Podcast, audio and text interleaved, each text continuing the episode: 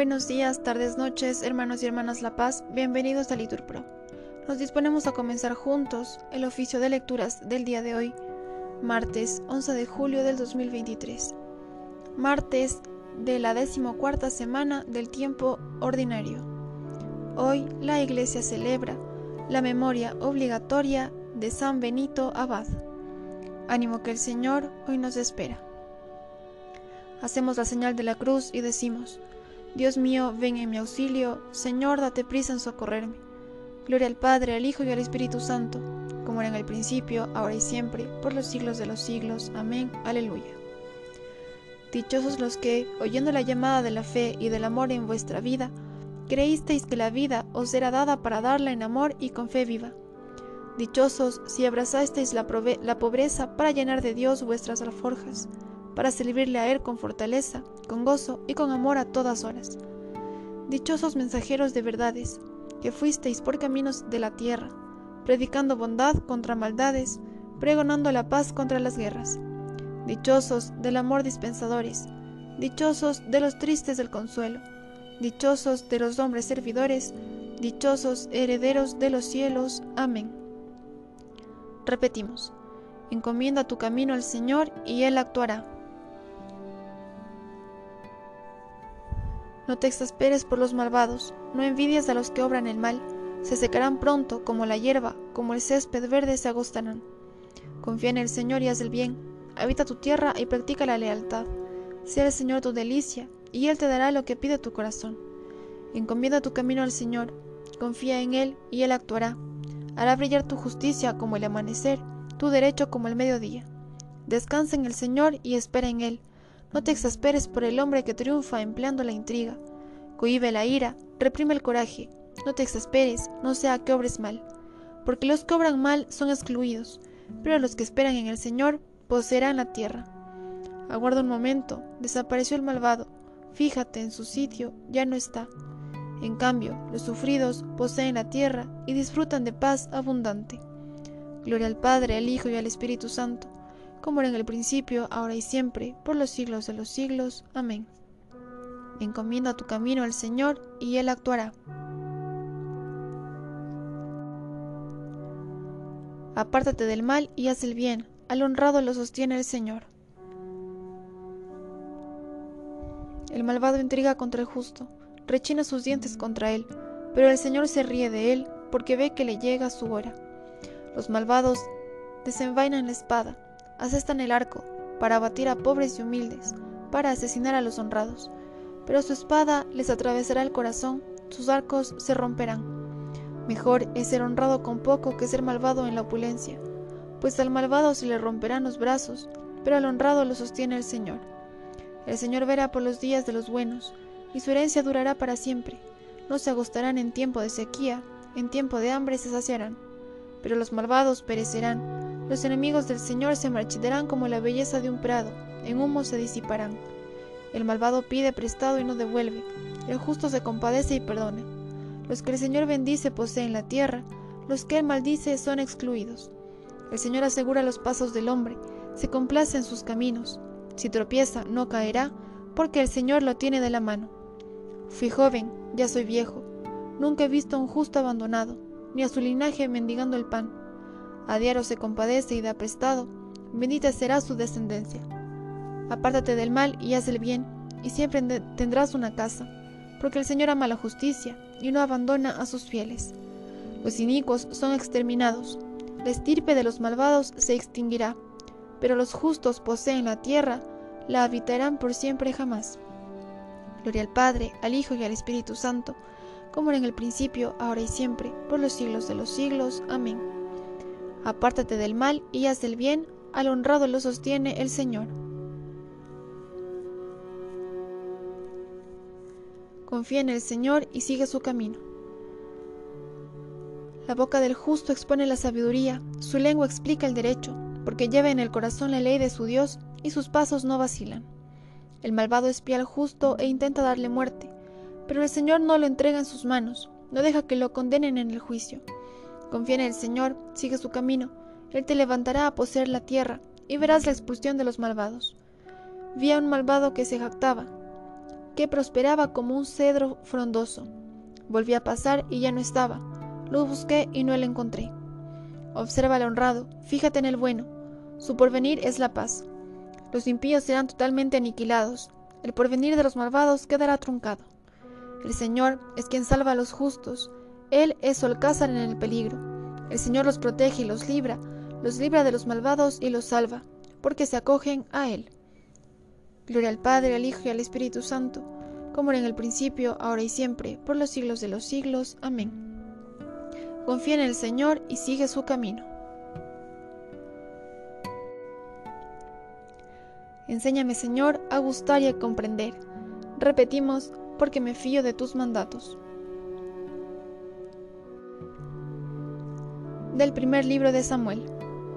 En aquellos días, reanudada la guerra, partió David para combatir a los filisteos, les causó una gran derrota y huyeron ante él. Pero se apoderó de Saúl un espíritu malo del Señor. Estaba sentado en su casa con su lanza en la mano, y David tocaba el arpa. Saúl intentó clavar con su lanza a David en la pared, pero David esquivó el golpe de Saúl y la lanza se clavó en la pared. David huyó y se puso a salvo. De Nayod de Ramá, David fue a decir a Jonatán, ¿Qué he hecho? ¿Cuál es mi falta? ¿Y en qué he pecado contra tu padre para que busque mi muerte? Jonatán le respondió, De ninguna manera no, no morirás. Mi padre no hace ninguna cosa, grande o pequeña, sin descubrírmela. ¿Por qué me había de ocultar mi padre este asunto? No puede ser. Pero David volvió a jurar. Sabe muy bien tu padre que me tienes mucho afecto y se ha dicho, que no lo sepa Jonatán para que no se apene. Y con todo, por el Señor y por tu vida, que no hay más que un paso entre mí y la muerte. Dijo Jonatán a David, dime lo que deseas y yo lo haré. Respondió David, mira, mañana es el novilunio yo tendría que sentarme con el rey a comer, pero tú me dejarás marchar y me esconderé en el campo hasta la noche. Si tu padre nota mi ausencia, dirás, David me ha pedido con insistencia que le deje hacer una escapada a Belén, su ciudad, porque se celebra el sacrificio anual de toda la familia. Si tu padre dice, está bien, tu siervo está a salvo. Pero si se enfurece, sabrás que por su parte está decretada mi ruina. Haz este favor a tu siervo, ya que hiciste que tu siervo estableciera contigo alianza ante el Señor. Si hay falta en mí, dame tú mismo la muerte. ¿Para qué llevarme hasta tu padre? Respondió Jonatán. Lejos de ti tal pensamiento. Si yo hubiera con certeza, si yo supiera con certeza que por parte de mi padre está decretado que venga la ruina sobre ti, ¿no te lo avisaría yo mismo? Preguntó David a Jonatán. ¿Quién me avisará si tu padre te responde con aspereza? Respondió Jonatán a David, Ven, salgamos al campo. Y salieron ambos al campo. Dijo entonces Jonatán a David, Por el Señor, Dios de Israel, te juro que mañana a esta misma hora sondearé a mi padre. Si la cosa va bien para ti y no envió quien te lo haga saber, que el Señor haga esto a Jonatán y, añada esto otro. Y, si mi padre decide hacerte mal, te lo haré saber para que te pongas a salvo y vayas en paz y que el Señor esté contigo como lo estuvo con mi Padre. Si para entonces estoy vivo todavía, usa conmigo de la bondad del Señor, y si he muerto, nunca apartes tu misericordia de mi casa. Cuando el Señor haya exterminado a los enemigos de David de la faz de la tierra, que no sea exterminado Jonatán con la casa de Saúl, de lo contrario, que el Señor pida cuentas a David. Juró de nuevo Jonatán a David por el amor que le tenía, pues lo amaba como a sí mismo. Palabra de Dios te alabamos, Señor. El amigo ama en toda ocasión. Repetimos, y se porta como un hermano en el día de la desventura. Todo el que ama ha nacido de Dios y conoce a Dios. Repetimos, y se porta como un hermano en el día de la desventura.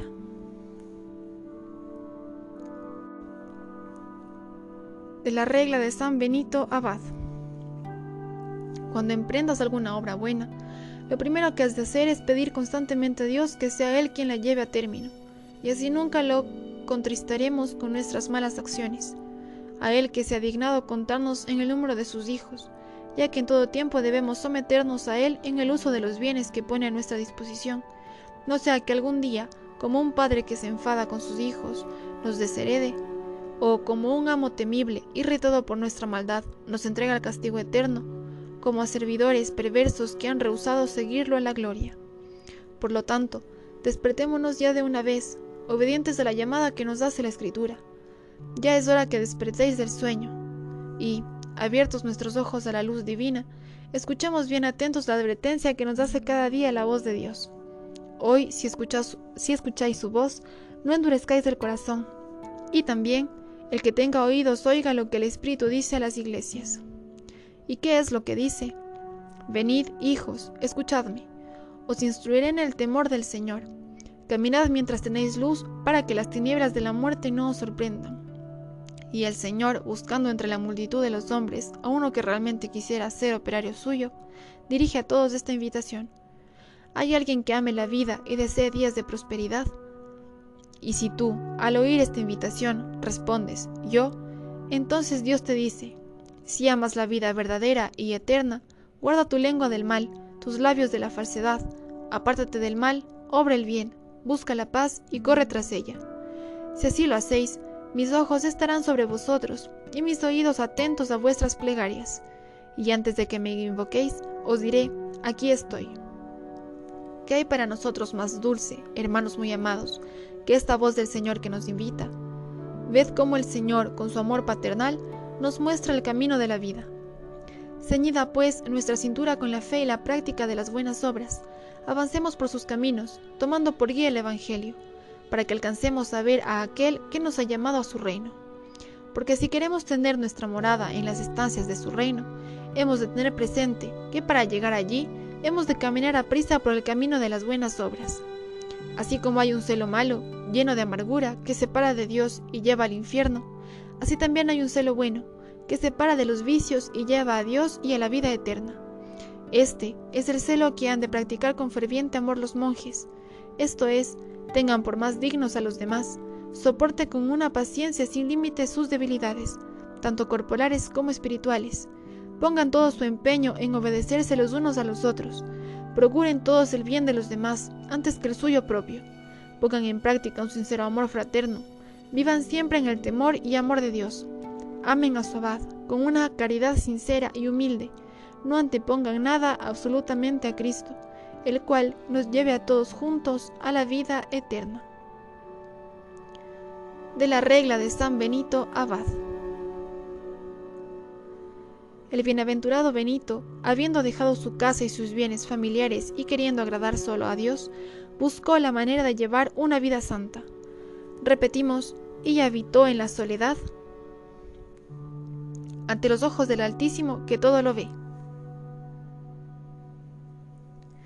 Sabiamente indocto se retiró consciente de su ignorancia. Repetimos, y habitó en la soledad ante los ojos del Altísimo que todo lo ve. Oremos. Dios nuestro, que constituiste al abad San Benito como un insigne maestro para los que quieren entregarse a tu servicio, concédenos que, anteponiendo tu amor a todas las cosas, corramos con un amor generoso por el camino de tus mandamientos. Por nuestro Señor Jesucristo, tu Hijo, que vive y reina contigo en la unidad del Espíritu Santo y es Dios, por los siglos de los siglos. Amén. El Señor nos bendiga, nos guarde de todo mal y nos lleve a la vida eterna. Amén. En el nombre del Padre, del Hijo, del Espíritu Santo. Amén.